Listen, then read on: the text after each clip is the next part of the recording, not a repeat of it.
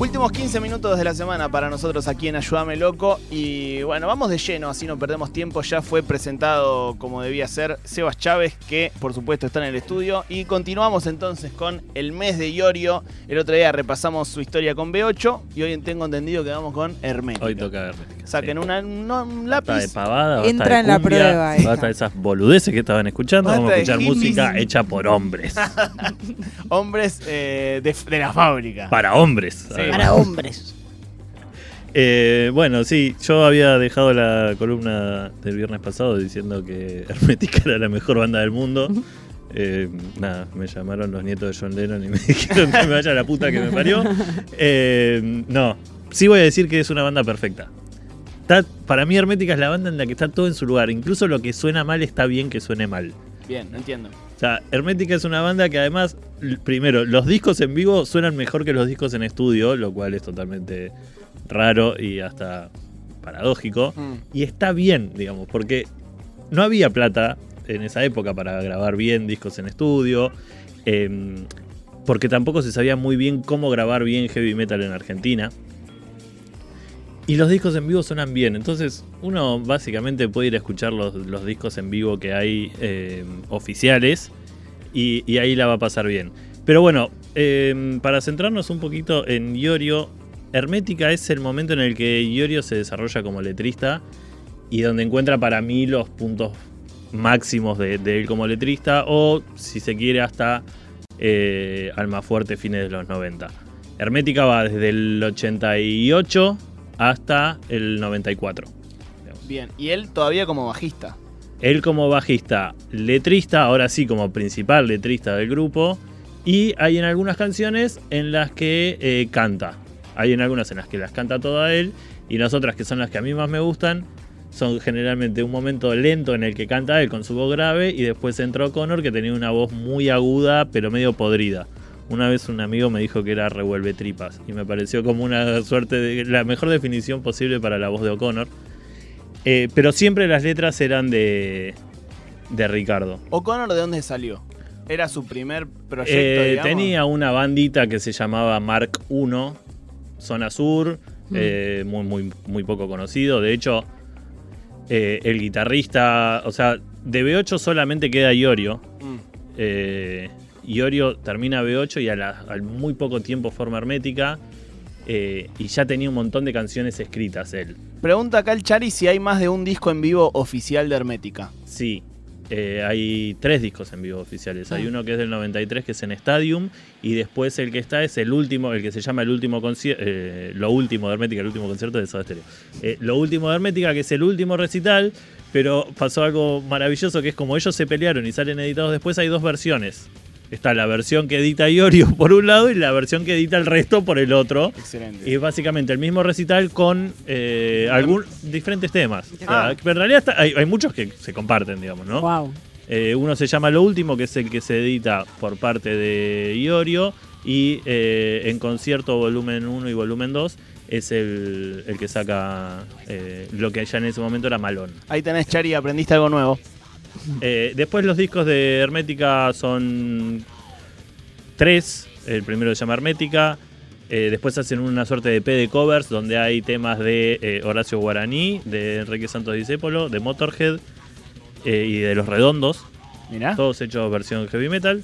Bastante feo, ese, Ah. ese P bastante feo, pero vale la pena escucharlo. De hecho, ellos fueron a siglo XX Cambalache al programa de Fernando Bravo No. a tocar el tema siglo XX Cambalache. Wow. Eh, busquen el video de YouTube, es muy divertido porque Fernando Bravo dice, bueno, acá va- vino una, una, una agrupación de música clásica. Y como lo presenta así, después dice, bueno, de rock clásico, que ni siquiera. Pero bueno, eran los 90, había muy poca información y Fernando Bravo evidentemente nunca había escuchado heavy metal. Em, después sacan Ácido Argentino, que está considerado como el mejor disco de la historia del heavy metal argentino. Y después eh, Víctimas del Vaciamiento. Con unanimidad decimos eso de ácido argentino. Sí, o sea, No. Sí, es mu- eh, cuando Rolling Stone sacó la- le- el, el aniversario de los 40 años del heavy metal argentino, hizo como creo que hicieron los 40 discos de Heavy y, y fue votado, sí, casi con Mm. unanimidad. Sí, sí. Hay 40 discos de heavy. Eh, hubo que rascar. el puesto 38 no sabés lo que es, mamita. Rock clásico. Las tripas revueltas. de- Olvidate, de, olvidate, alguna Burlingame. cosa de los 80 que- Sí, sí, sí, sí. Este, pero bueno.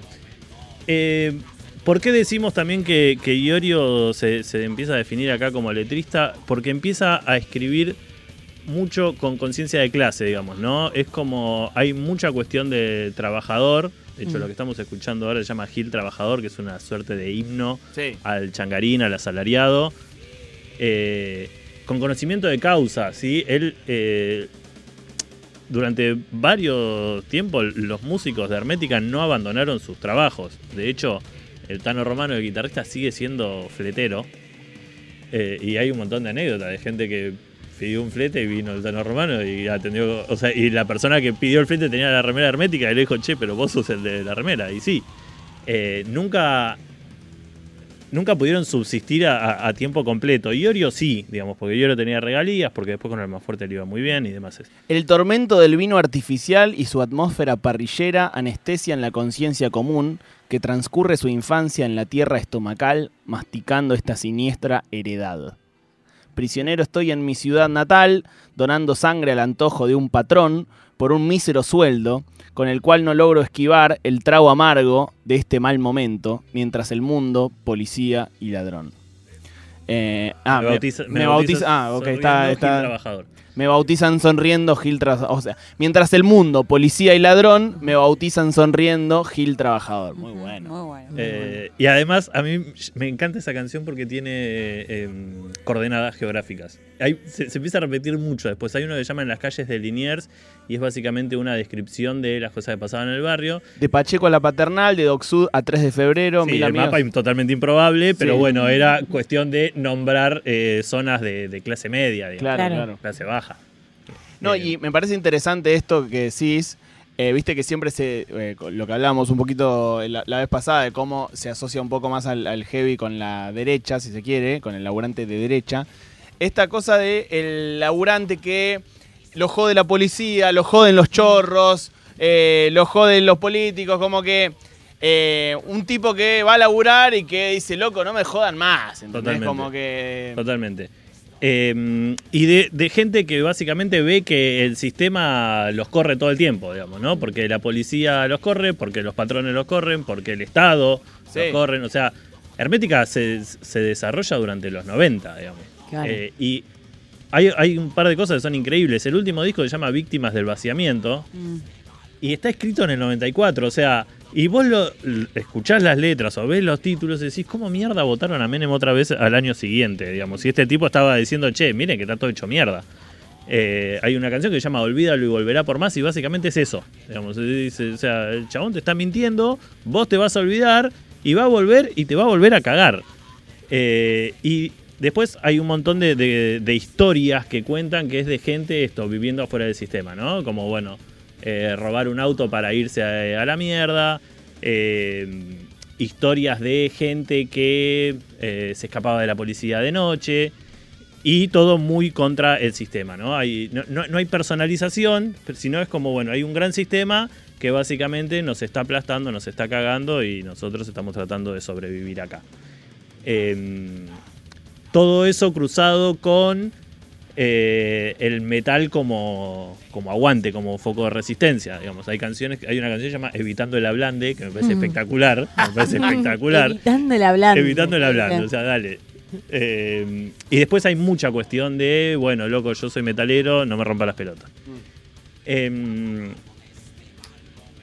Iorio, eh, Hermética se vuelve una banda muy popular. Es por lejos la banda, no la más convocante, porque después Almafuerte iba a ser más convocante que, Hermética, pero sí la banda que resume o que se, posiciona como el sueño del heavy metal argentino y lo más alto que se va a poder llegar es esto. Eh, empiezan son teloneros de Motorhead, de Black Sabbath, tocan en festivales metaleros a los que la gente iba, generalmente en un festival uno va a ver a la banda internacional.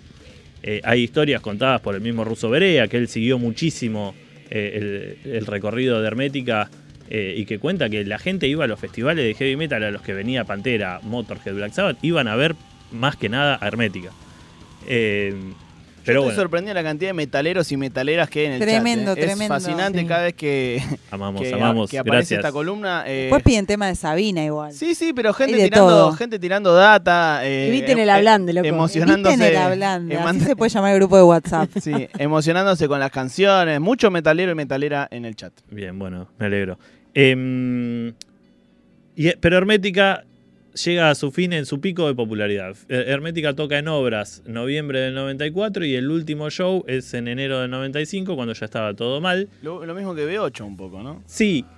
eh, B8 fue como más paulatino el desgaste, ¿no? Hubo muchos cambios de integrante, eh, hubo mucho cambio de banda, la gente, los, los chabones ahí adentro ya estaban como todos medio limados y fue como bajando el nivel, digamos. El, el primer disco de B8 es el, el mejor. Ah, ok. Hermética venía en pleno crecimiento eh, y hay una pelea de la que nunca se supo exactamente el por qué.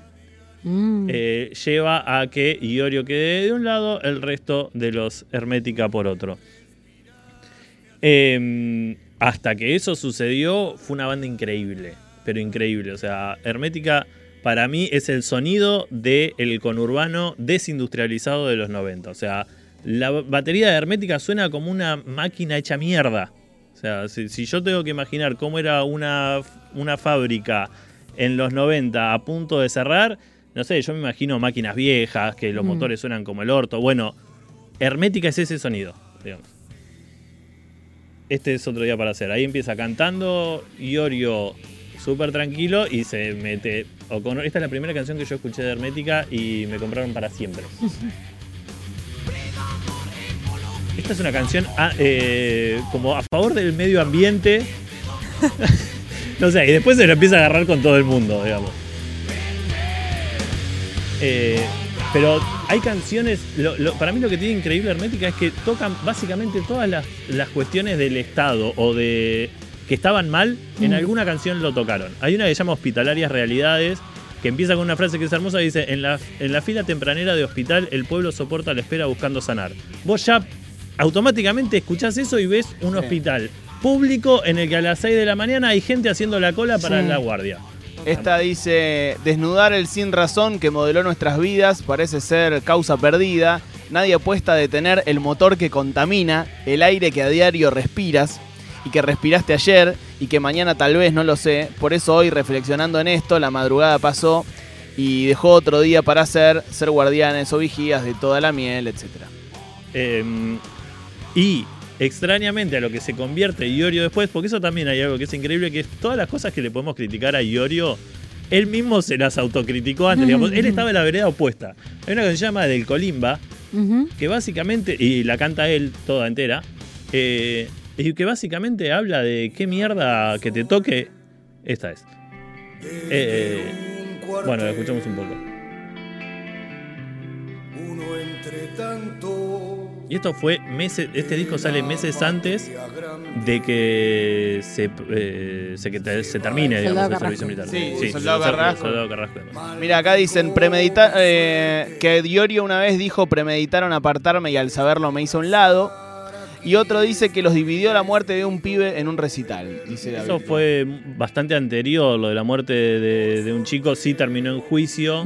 Lo que pasa es que había un montón de cuestiones internas ahí en las que Iorio ganaba muchísima más plata que el resto. Claro. Ah. Entonces, cuando van a juicio porque un chico muere electrocutado en un show de ellos, el resto de los hermética dicen, no, nosotros somos empleados de él. Ah. Ahí Es va. el único que queda como responsable. De hecho, se come un embargo durante años de Sadaik, digamos, para, para pagar eh, Vamos. esa causa. Vamos llegando al final del programa. Estamos repasando la construcción de Iorio como letrista en Hermética. Esto es del Colimba, dijiste. Del Colimba se llama. Mis metaleros sueños deben demorarse. Estoy forzado a la militaría. Este es Iorio. Este es Iorio. Metaleros sueños deben demorarse. Sí. Estoy forzado Sí. a la militarización. Eh, a, la a militar instrucción. Ah, Eh, metaleros sí, eh, eh, sueños. los, los sueños Metaleros metaleros. sueños me Siempre hay una cuestión de eso. Hay una canción muy linda que se llama Ayer deseo, hoy realidad, que habla de eso, digamos. O sea, hoy, de hecho, dice, se me cumple el sueño pendejo de ayer, digamos. Eh, hay mu- mucha referencia a yo quería ser metalero y lo estoy logrando. eh, pero bueno, y siempre eh, relacionado a la lucha, ¿no? Que, que es eh, el heavy metal. Eh, pero toda esta parte, volviendo a la lírica, toda esta parte de Iorio se centra en la vida en la ciudad, digamos, que era donde vivía él, por supuesto. Digamos. Para mí es un cronista urbano increíble, todo lo que escribe eh, en Hermética, sobre todo los dos discos Ácido Argentino y, eh, y Víctimas del Vaciamiento, son increíbles. Eh, está, hay un- un- una lírica muy fuerte con mucha influencia de Disépolo, muchísima Y el viernes que viene nos vamos a meter entonces con Alma Fuerte, Alma que Fuerte, es su. y como que su, empieza su escape hacia eh, o sea hay como toda una transición en la que sigue siendo muy urbano y se va al campo eh, a criar pajaritos Los pajaritos. y a desarmar motores